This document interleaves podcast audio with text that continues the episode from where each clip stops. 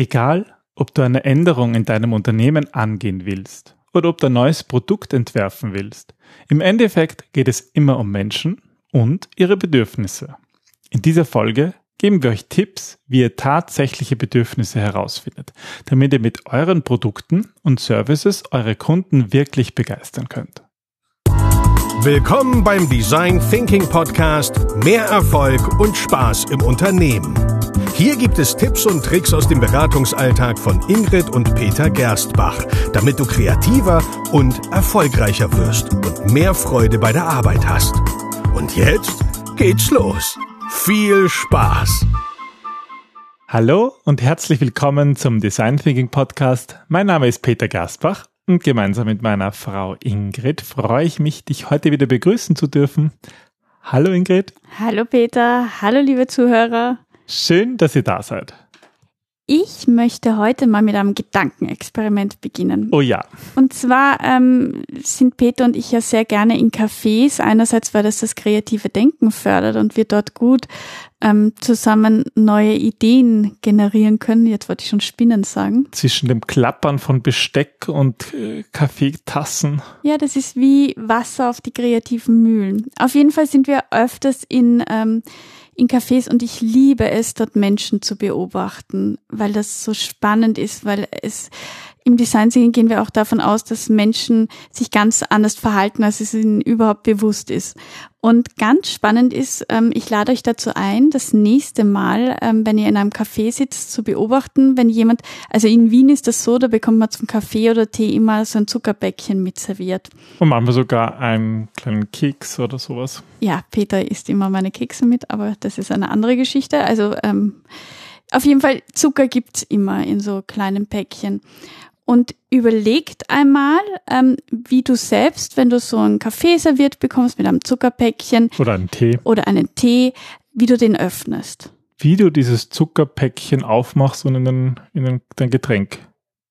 Wie du es aufmachst. Du musst das nicht ins Getränk geben. Manche Kinder schlecken es dann vom Finger ab oder schütten sich direkt in den Mund. Vollkommen egal. Das ist unsere, unser Gedankenexperiment. Auflösung folgt. Genau. Denk mal wirklich drüber nach. Jetzt.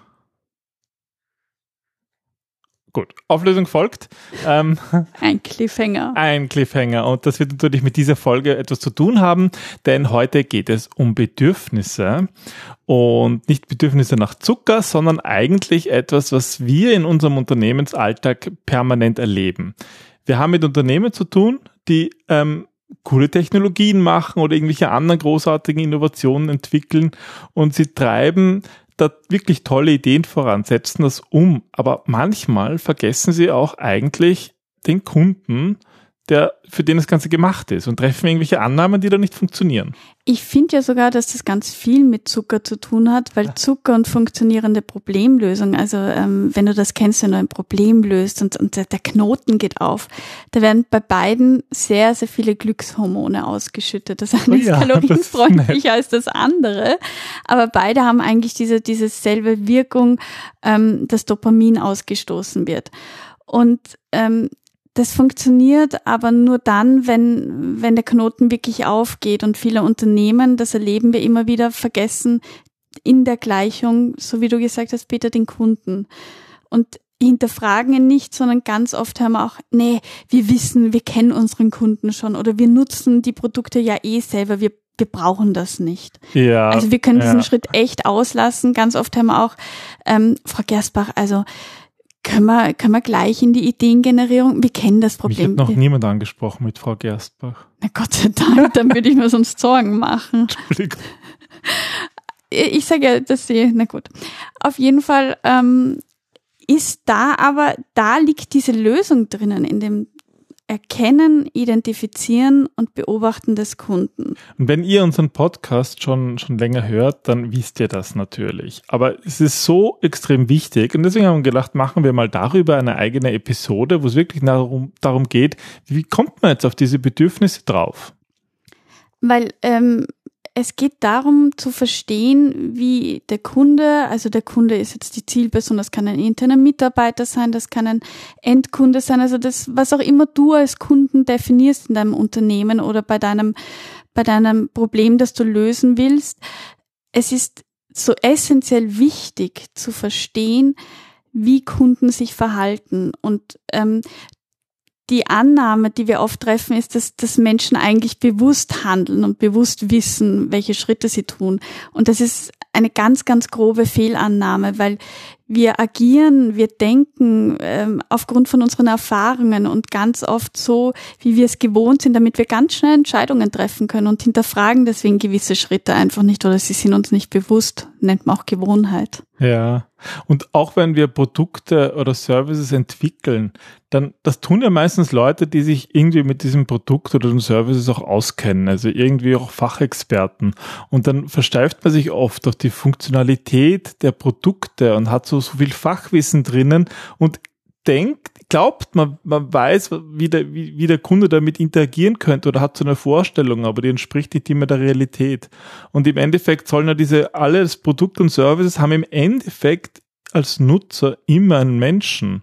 Und mhm. für diese Menschen machen wir die Dinge, deswegen müssen wir diese Menschen möglichst gut verstehen.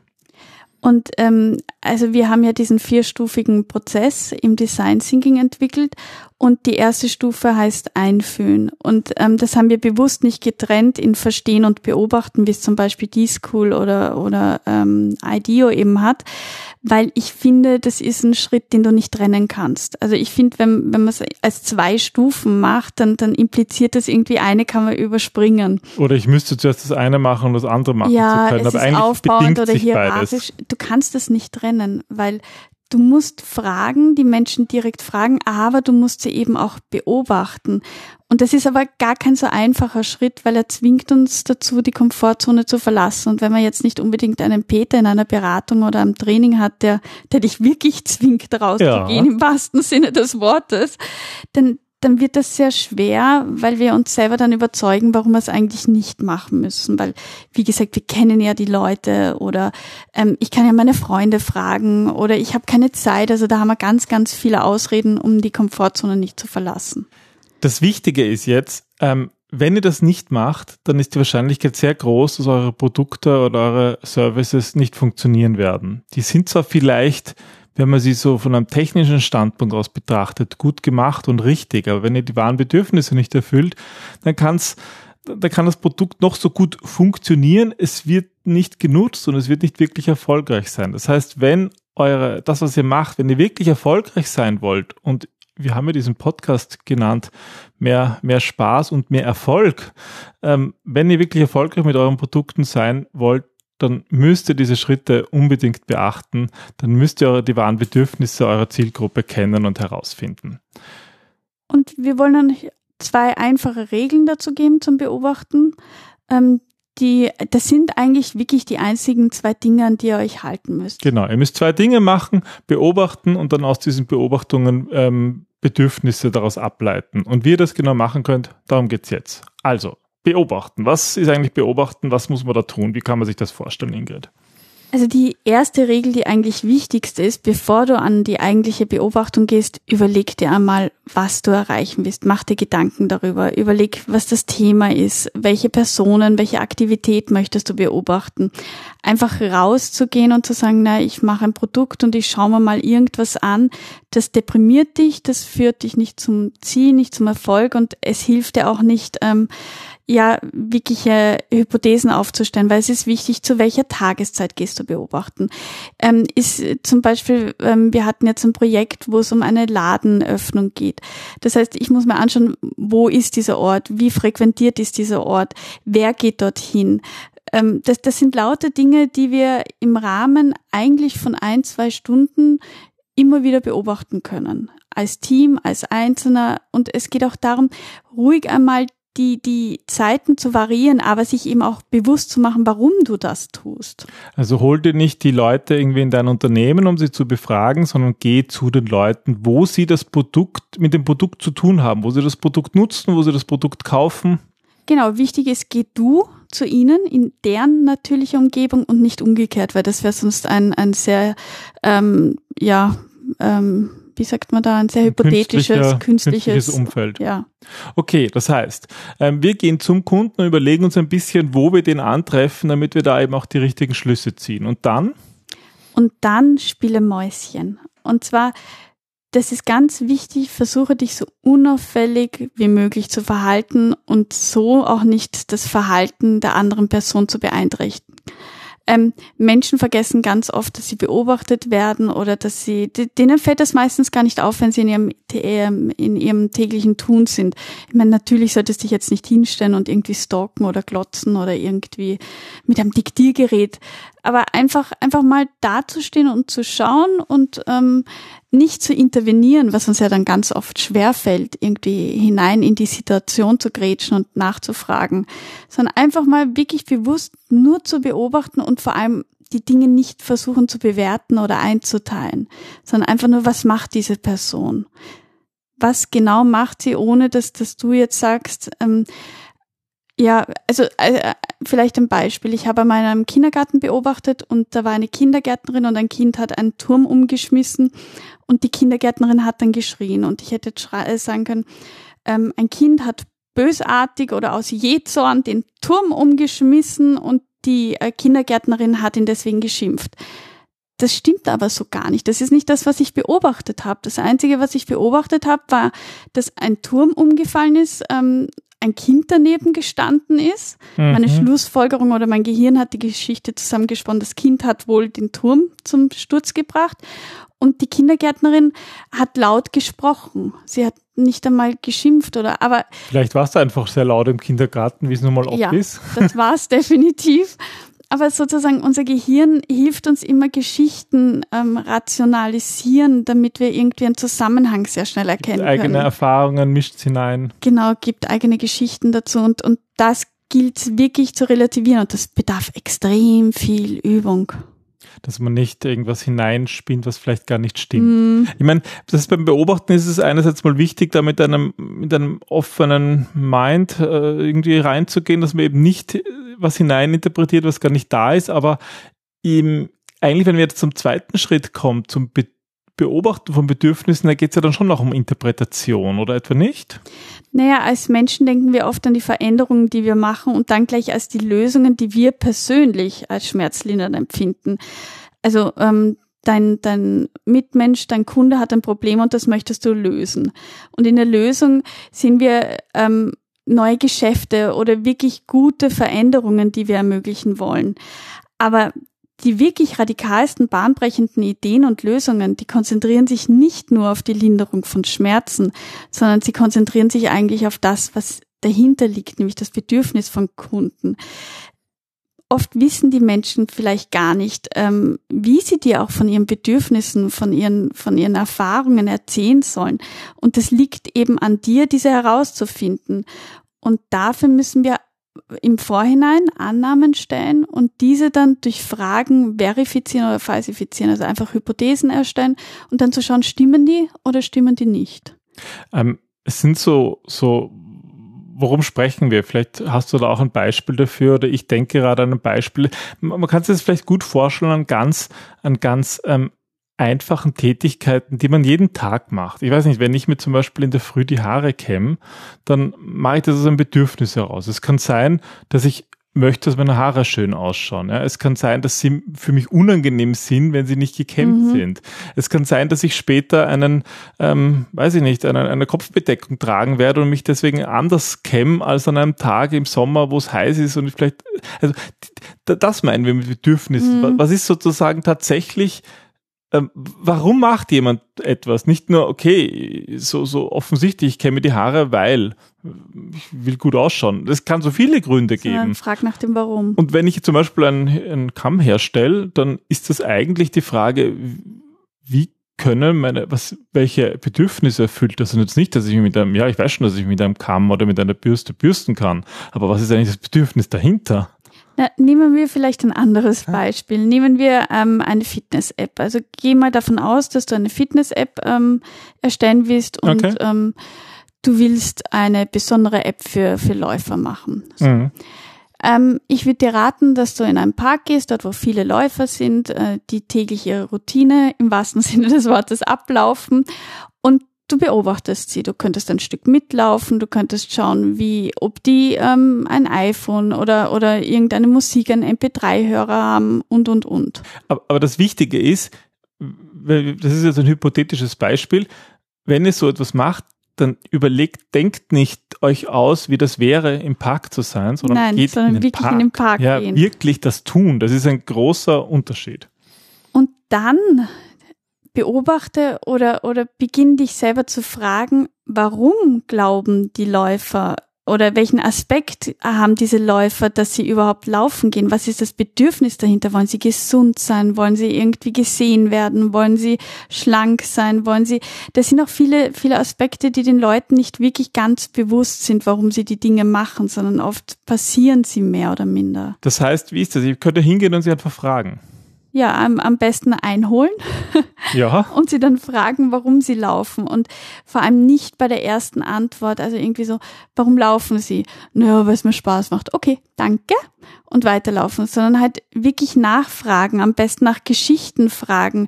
So dieses, ähm, wann haben sie begonnen zu laufen vielleicht oder, oder verwickelt sie in ein Gespräch, beginnen ein bisschen zu, heute ist ein schöner Tag, ein bisschen Smalltalk, Vertrauen herstellen und dann, dann ähm, dann wirklich nachfragen, was die Menschen mit dem Laufen verbinden. Und das, das Witzige ist ja, finde ich, dass man, dass man sowohl, wenn man selber Annahmen trifft, wenn man sie beobachtet, liegt man manchmal schon ganz gut. Und man kriegt aber auch andere Dinge heraus, wenn man sie beobachtet im Vergleich dazu, wenn man, wenn man sie wirklich fragt. Also es ist beides gut. Es ist gut, sie zu fragen, aber dann sagen sie vielleicht auch was anderes. Vielleicht schämen sie sich, dass sie finden sich übergewichtig und wollen das eigentlich gar nicht sagen, sondern reden halt dann von Fitness, aber in Wahrheit geht es darum, dass sie abnehmen, aber vielleicht sagen sie es nicht. Aber sie werden sich, sie werden sich versprechen und das ist, deswegen ist Beobachten und, und Verstehen und Nachfragen so essentiell, dass das auch ein Schritt ist. Weil ähm, Menschen ganz oft Dinge tun, die ihnen gar nicht bewusst sind. Und du wirst durch die Geschichten, die sie dir erzählen, durch die Wörter, die sie nutzen, bestimmte Werte erkennen, durch die nonverbale Sprache.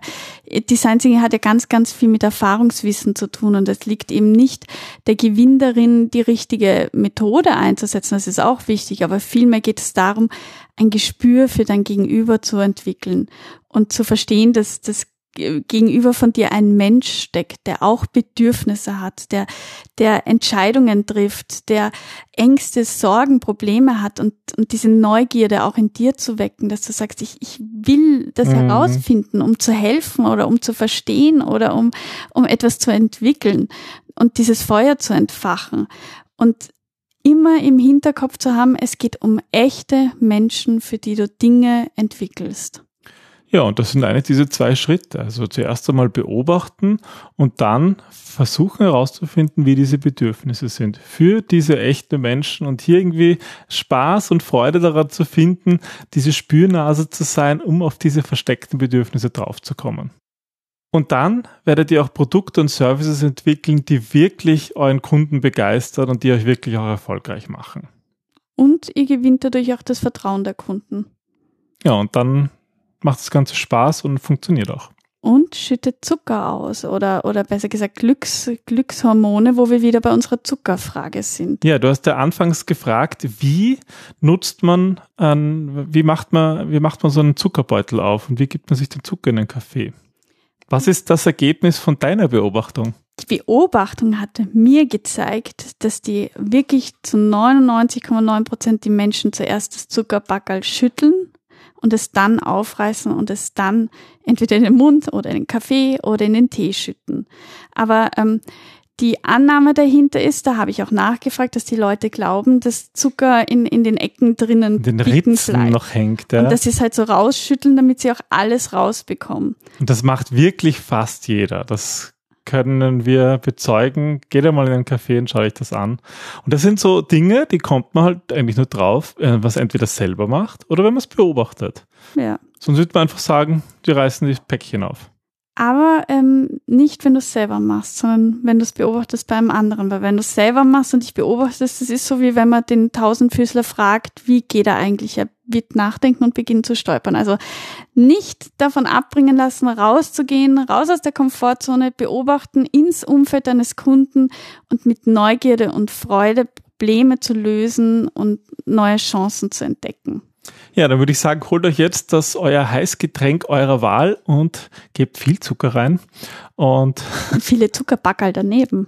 Nein, das habe ich schon wieder falsch gesagt. Gebt eurem, eurem Partner, einen, serviert ihm einen Kaffee und einen Tee, dann könnt ihr es gleich ausprobieren, wie der darauf reagiert, ohne dass der den Podcast gehört hat. Und wenn, sie, wenn ihm dieses Gedankenexperiment gefällt, dann zeigt es ihm, wie nett dieser Podcast ist.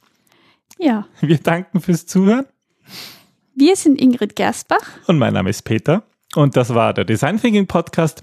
Ja, und wenn euch diese Folge gefallen hat, freuen wir uns über eine kleine Geste, wie zum Beispiel eine Bewertung auf iTunes oder empfehlt einfach den Podcast weiter anderen, die auch gerne ja, Produkte und Services für ihre Kunden verbessern wollen und die davon lernen können, weil das ist unsere Mission, ähm, Wissen über Design Thinking zu verbreitern, damit ihr mehr Freude und Spaß im Unternehmen habt. Mehr Erfolg und mehr Glückshormone auf dieser mehr Welt. Zucker! Gebt den Affen Zucker. Dann bis zum nächsten Mal. Tschüss! Tschüss.